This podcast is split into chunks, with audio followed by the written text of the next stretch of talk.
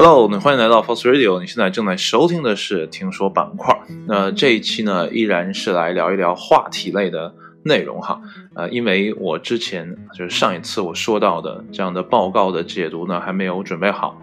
那我想了一下哈，以我的能力的话呢，一周录一期呃这样报告的话呢，其实问题不大。但问题是时间不够充分哈，就是没有时间去准备稿子，然后我还有。一些呃日更的画没有画完，我是打算在这个月吧把日更的画作画完啊，然后呢，呃就可以专心去做这样的一份报告的内容啊。我也希望更新的频率可以做到一周一期。那如果做不到的话呢，最起码也要保证一个月一期。而且呢，我还有计划说要去做音乐节目嘛，对 CHMC 我要啊再重新的。做起来，那报告的部分呢？我可以先啊做一下预告哈，啊当然不是内容的预告，是我工作进度的一个预告哈。那大概的流程是这样：我要先找到一些我比较喜欢的报告来跟你分享。那我这回找的报告呢，已经准备好了，然后前两天呢又加进了几份啊可能相关性比较强的内容，然后一起揉到一起，所以。我在解读的报告呢，可能不只是一份报告，而是啊两份、三份、四份或者五份，甚至更多，然后会合到一起，然后会找一些相关的证据来支撑这样的内容。当然了，这只是我个人的一个啊观点，因为是我在找证据，不是证据在找我，所以呢，我会有个人的看法，然后啊连带的这个报告给你输出出来。但是呢，这些报告呢，都是基于一些比较啊不错的。一些什么调研机构啊，啊，一些啊数据分析的团队啊，他们去弄的，所以数据本身是没有问题的。然后事后呢，我也会把报告呢贴在，无论是音频的下方，还是我准备的啊视频的下方，我都会给你贴出来。然后这样呢，你也可以回去呢，啊，更仔细的去阅读每一份报告，然后更仔细的去了解报告里面的内容，啊，不至于被我带跑偏。那现在我的进度是这样哈，呃，我是想。把报告里面比较关键的部分哈，我觉得我想找的那样的证据拿出来啊，拼成一个简单的 PPT。对我基本不用再做太多的修改，可能加一个符号啊，或者加一个点什么东西就 OK 了。对，这样呢工作效率会提升。然后再就是呢，准备 PPT 的同时呢，我要写一个呃，起码是一个大框，我要知道我要讲什么。对，有的时候看到 PPT 呢，我会想到很多，但。呃，节目有限，我是想给它控制在十分钟到十五分钟这个样子，最长也就二十分钟，不要太长。呃，因为真的没有人会很耐心的听那么长的一个内容哈。呃，所以呢，这个时间也要把控一下，所以我要准备一下文字稿。那文字稿如果按十分钟算的话呢，我可能要准备两千五到三千字的这样的啊一个简单的文稿。对，像我录煎蛋阅读的板块一样，其实是在读我的内容哈。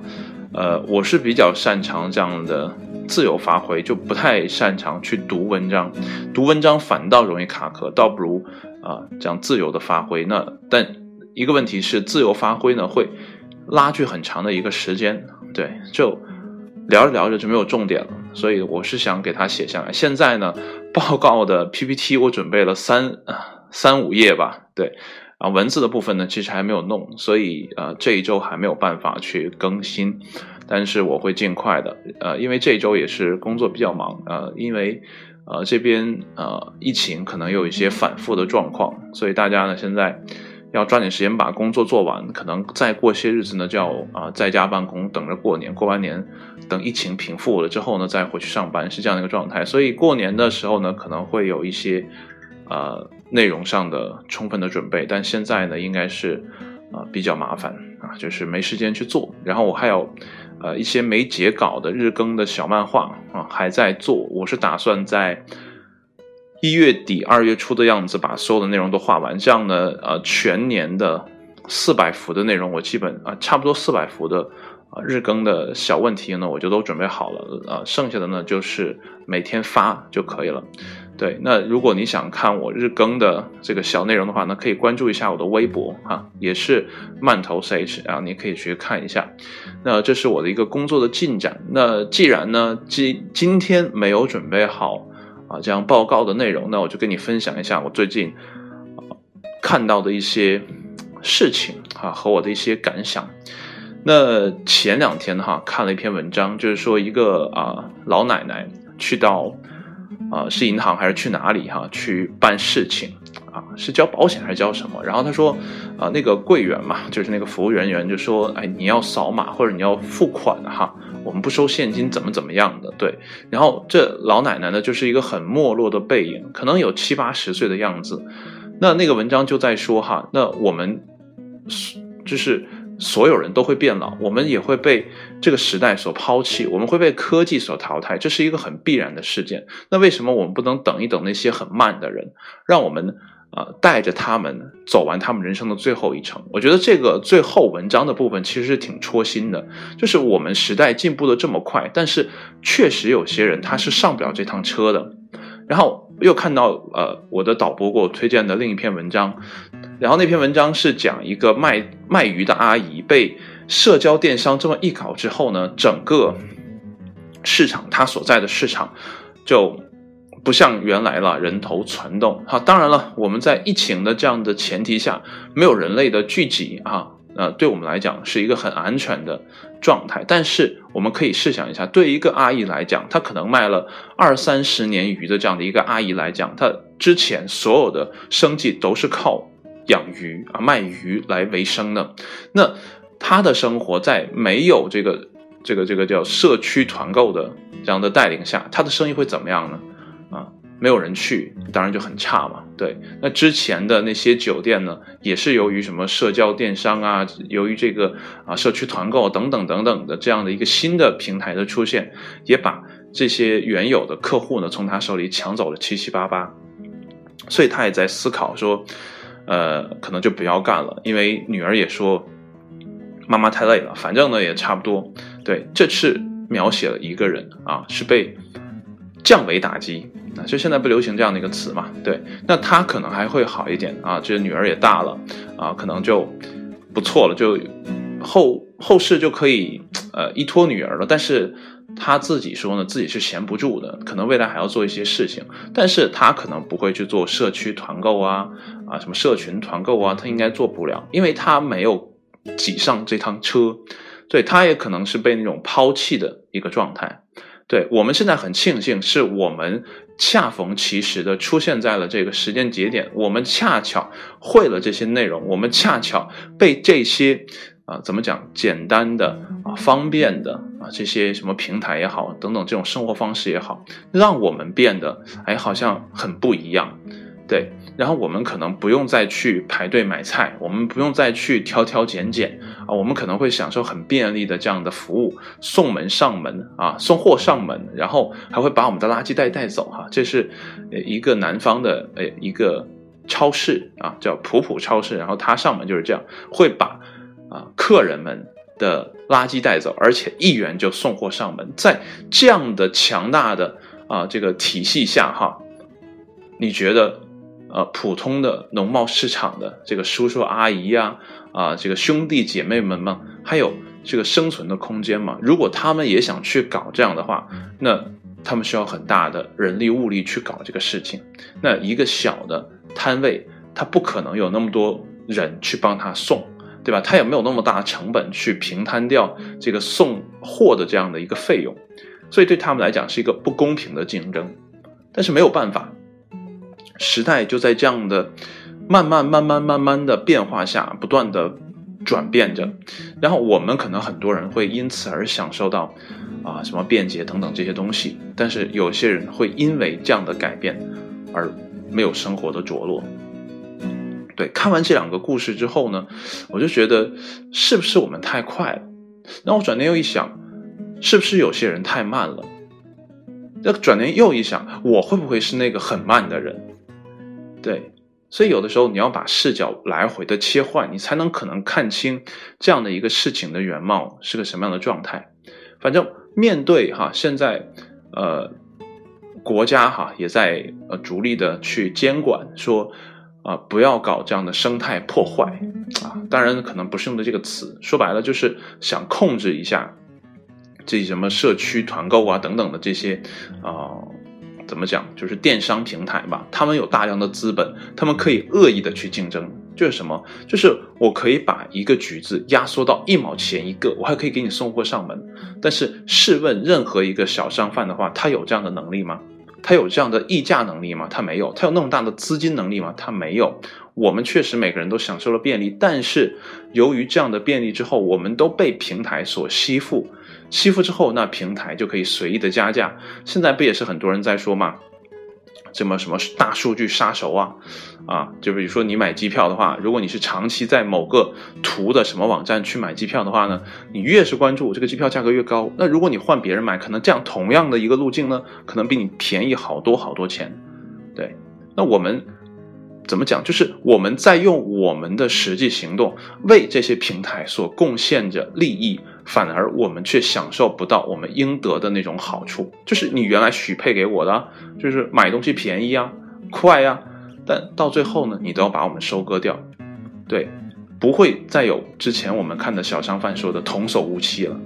对，因为在小商贩那样的一个状态，是大家充分竞争，我不在你李阿姨这儿买鱼，我可以去王阿姨、张阿姨那里去看看鱼好不好、新不新鲜，我也可以货比三家，因为农贸市场就那么大。我走几家鱼的这样的摊位，我就知道卖鱼一斤，比如说黄花鱼一斤啊，什么什么鲤鱼，它大概是多少钱，我心里是有数的。对，然后那这些可能价格相同的话，那张阿姨的手法可能会很快，刮鱼鳞可能速度很快。那我可能付完钱的同时，哎，这条鱼已经刮完了，然后里面的什么肠子、肚子全给我拿出来，回家就可以做了。对，这样人和人之间的沟通呢，在我们这样的社会呢，其实慢慢变得越来越少，我们更。习惯性的在线上去解决问题，对，然后但怎么讲，这又恰恰符合了我们时代的需求，就是当下这个时候不要聚餐，不要聚会，对吧？那没得聚的话呢，线上是一个很不错的，呃，这样的途径。那我们中国的这样的一个基础设施，确确实实在疫情期间给我们带来了很多的便利，比如说孩子们上网课，比如说我们协同办公的这样的一个能力，确确实实能看出来我们国家在这个基础建设方面呢，不断的发展，不断的强大。但是我们在高歌猛进的同时，是不是忽略掉一些一些人？对，这个社会不是某些人的，而是所有人的，不是某些人活得很好，另一些人就无所谓了。那今年的一份经济报告出，呃，这个他们的调查团队去调查之后发现，疫情过后，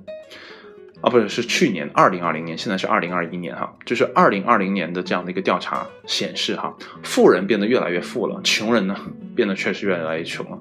对，富人。可以干嘛？他可以拿他的资产去用资产生资产，就是钱生钱嘛。就他可以投资股市啊，他可以投资基金呐，他可以投资很多东西，房产等等等等的。对你越是糟糕的时候，哎，这些有钱人越是有能力去做一些我们老百姓做不了的事情。对，那老百姓怎么办？老百姓不上班，可能这一个月的生活费啊等等的就很捉襟见肘了。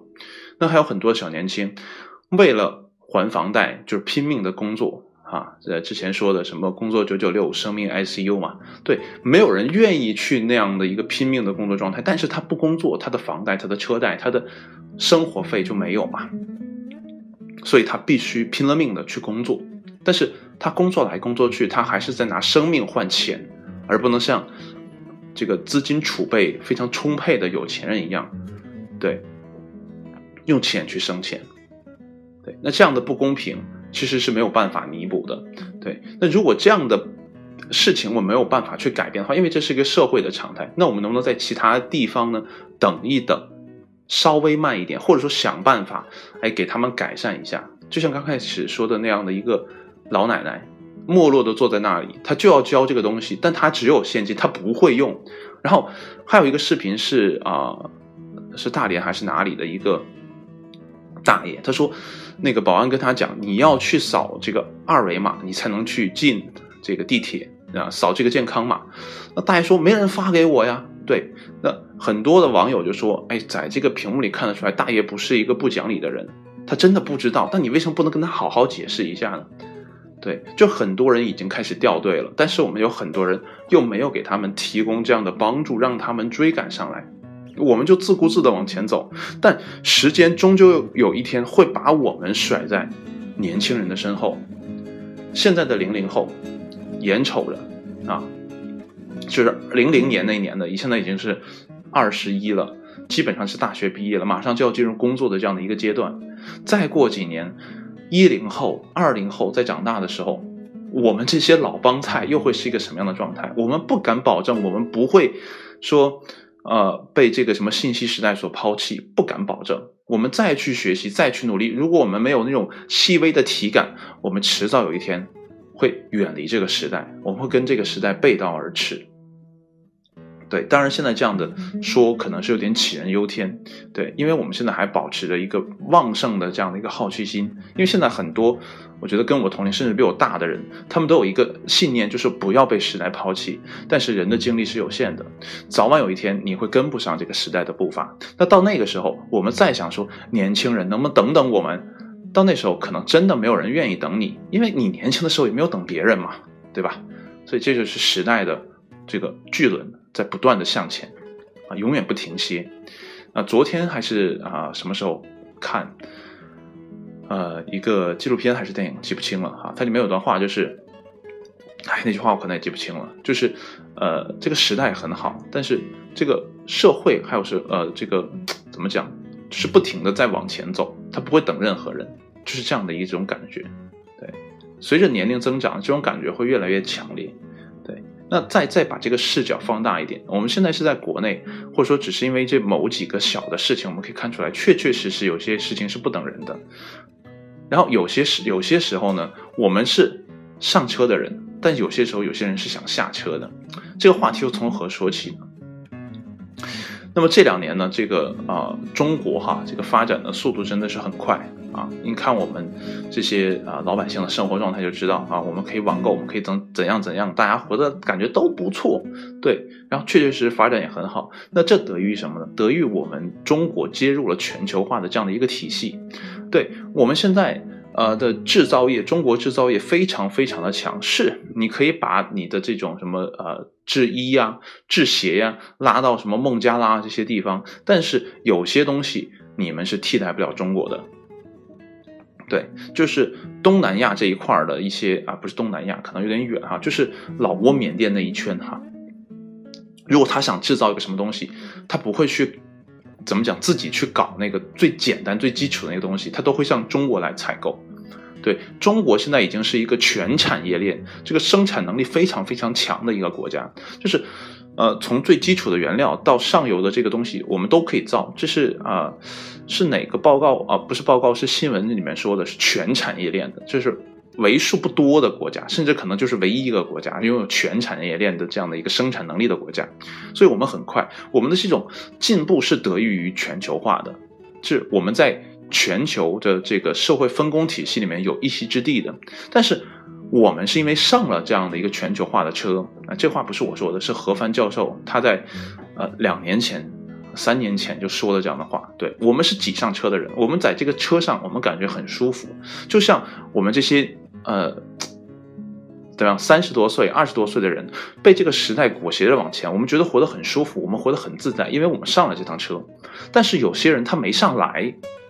对，就这些呃，我们看到的可能有些老年人，或者说呃，在传统行业里面生活久的人。他可能突然不适应这样的生活状态，是他没上来车。但是有些人突然想下车，我们国内可能还没有人想下车的状态哈，就大家活的还都很好，没人想下车。但是在整个国际来看的话呢，美国是想下车的人。对前两年的特朗普，我们可以看出来，就不想跟你们玩了，我就想自己搞自己的事情，所以我想下车。那现在我想问的是，是不是所有人都真的那么想在这趟车上呢？是不是想下来喘口气再往前走呢？我不知道这个答案是什么样子哈。但是有的时候走着走着，突然会觉得很累。可能呃，有些年轻人啊，比如说经常九九六的朋友，还有什么七七，呃，怎么说来着？七二四的朋友啊，就是特别的辛苦。对他们想不想下来歇一歇呢？他们想不想离开这个时代的巨轮，在一个？就鸟不拉屎的地方，呼吸一下自己的新鲜空气呢？结果不知道，我没有答案。对，有的时候我会觉得很沉闷，我想停下来，去好好看看啊这个美丽的世界啊。但是有的时候它又不允许你这样。如果你停下来，你不做出呃任何一步的改变，那分分钟你就被彻底的打垮。对，所以没事我会听内容，会听课呀，会看别的东西哈，会去来分享等等等等的，这都是被迫的。我觉得没有任何一个人愿意说苦哈哈苦哈哈的一天天就做很单调很简单的一个事情。对，大家希望生活是丰富多彩的，大家的专注点也是生活本身。但是现在很多事情让我们每个人又没有办法去真正的体悟生活是个什么样的状态，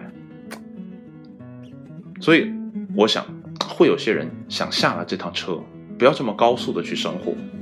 对，哎，我觉得呃很多南方的朋友哈，尤尤其是啊这个湖南哈。对，因为导播是湖南的，他会给我们讲哈，啊，会有重庆啊等等这些地方的人，哎，就他们就会很慢啊，什么就采耳啊，也之前看的是四川嘛还是哪里？哈，会进行采耳，就大家有的人就会生活的很慢，对，但这个确实是分地域的，对，也是分年龄段的，你让一个三十岁的人活得很慢，这个事情好像不太容易，但是你要让一个五六十的人活得慢一点，我觉得问题不大，对。但是他们已经感受不到这趟车了，因为他们这压根没上去，对，因为他们错过了这样的一个时间窗口，所以怎么办？所以我也没有什么好的答案，我只是感觉，呃，有些时候我们走得太快，有些时候呢，我们人又走得太慢，就是有些事情是我没有办法调和的，所以怎么办？就每个人看好自己，然后把握好自己手里所有的这些内容。然后一点一点不断的去试探、去努力、去前行，没有其他更好的办法。对，所以怎么讲？现在就是，呃，世界被打得越来越零散。哈，呃，我们这疫情一来之后呢，我们会看到国家提倡啊，少聚会、少啊少聚集等等等等的，就是如果可以的话，就不要回家过年了。本来呢，这个是这个。呃，我们中国的这个发展这些年哈，这个我个人的体感是，这个亲情越来越淡，因为你没时间，对你没有时间去生活，本来就很有疏离感，然后再加上疫情一来，大家大家就不去聚啊，不去这样的人与人的这样面对面的接触，这种感觉是慢慢慢慢的就被疏离了，可能再过些年，人们就不太愿意去聚聚会了。对，现在是想聚不能聚，但是大家会觉得说，哎呀，不聚会也挺好的，慢慢的就不聚了，那人和人就会慢慢越来越分散。对，当然这里面会存在一些社团呐、啊社群呐、啊社区啊，对，但是人和人的亲情的这种纽带呢，是慢慢被剥离的。对，反正这是我的个人感觉，因为我们家是这样的一个状态，平平时走动的很少啊。然后这疫情一来之后呢，就更不用走动了。对你，你说见个什么叔叔阿姨呀，啊，这个这个见面的次数呢，其实是很少的，一年可能见上啊这个一两次就很不错了。我记得小的时候可能，呃，每个月起码两三次的这样的见面吧，周末大家就要聚一聚啊，这个聊聊天啊，吃吃饭呀。对，一年可能见个十次八次都不是什么大问题。对，但是现在可能工作也忙，然后有些时候又。身不由己，对，所以人和人的这种感觉是慢慢慢慢的也在变淡，反正这是我的个人的一种感受，不知道你对这样的事情有什么样的一种体感？对，你是想上车，你是想下车，你还是说你压根儿没上去？所以有的时候我们是不是要啊，观己观他，然后反复的去揣摩一下这个事情到底怎么回事，免得时不时的最后。变成了那个我们觉得很讨厌的人，或者说我们觉得很嫌弃的人，因为我们现在看到的那个状态，可能就是未来我们的自己。怎么去避免，或者说怎么样这样的事情不在大多数人的身上上演，对吧？那我们其实还有很多事情要做嘛，就是不是？那这一期的想聊的话题哈，其实比较的零散，就是我看到了一个新闻，然后有一些感触，对，就是。这个世界在变得越来越离析，哎，没有像原来哈，这怎么讲？就是呃城会呃这个城市化的社会就是这样，对，不像原来的那种乡土社会，对，大家都是啊什么乡里乡亲呐啊呃七大姑八大姨就住一个院里啊，已经不是这样了。可能我还没有太啊怎么讲，就是接受了，但是可能还没有百分百的适应了这样的一个状态，所以有些时候会有觉得 有些拧巴，对。但是我这个人还不愿意聚集，对我是挺喜欢这样的一个状态，就是谁也不搭理谁，自己一个人过挺好。其实我是喜欢这样的状态，但有时候情感上有点过不去啊，就是很很拧巴的这样的一个状态。所以呢，今天要说的内容呢，就就这些，可能是两个三两个点啊，三个点啊等等的，无所谓，反正我就记录一下我最近的一些啊观察和感受哈啊，不知道你对你周围的这样的一些事情有什么看法？啊，我希望我们每个人都不会掉队吧？对，虽然掉队是件很容易的事情，想保持在队伍里，其实你要付出很多的努力的。对，但是也希望每个人都可以继续的前行啊，起码在我们离开这个世界之前，我们都可以活得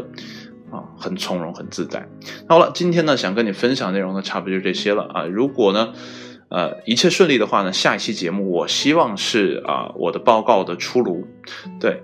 啊也要看接下来的这个工作安排是个什么样的状态哈然后我也会去调整自己的时间然后抓紧时间把这个东西弄出来。那今天呢要说的内容就这些了谢谢你的收听我们下一期节目再见拜拜。